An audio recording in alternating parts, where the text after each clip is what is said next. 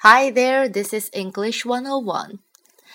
Stop for a moment and ask yourself if there was ever a time or times you've arrogantly said or thought, I'm too smart for this. If you are someone who always believed that you are Mr. Smarty Pants, you may want to take a step back and contemplate. That kind of thinking can work against you in life and in work. So, while it's difficult to face the truth, let's entertain the possibility that you may not be as smart as you think you are. Here are some evidences. Number one, you are more of a talker than a listener. And that's putting it nicely. You like the sound of your own voice, with or without you knowing it. People don't come to you to talk about their problems or even celebrate their successes because you always end up talking about your own problems and your own successes. If this sounds like you, try to listen and focus on what the person is saying the next time you are in a conversation. Don't try to upstage them. Just listen. Number two, you show off only the good stuff and make some up. You hide your true personality, you fake it big time. While it's good to always be at your best when meeting important people, you take it to a whole other level. You lie so that people have a better impression of you. But real smart people, they value truth Showing only your good side and adding some special effects will tire you in the long run.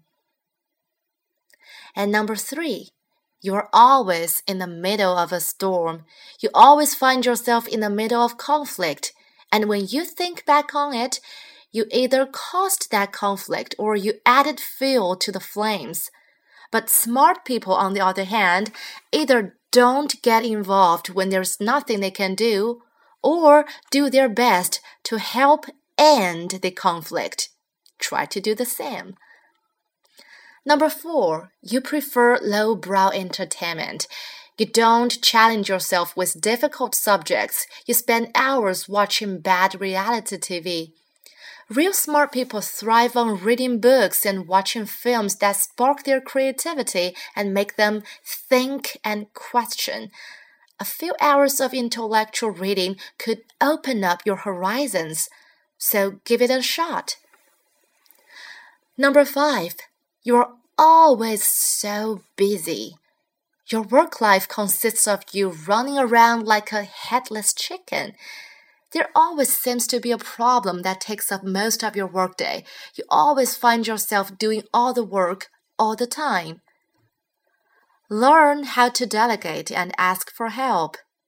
It's a little arrogant of you to think that you can do everything for everyone.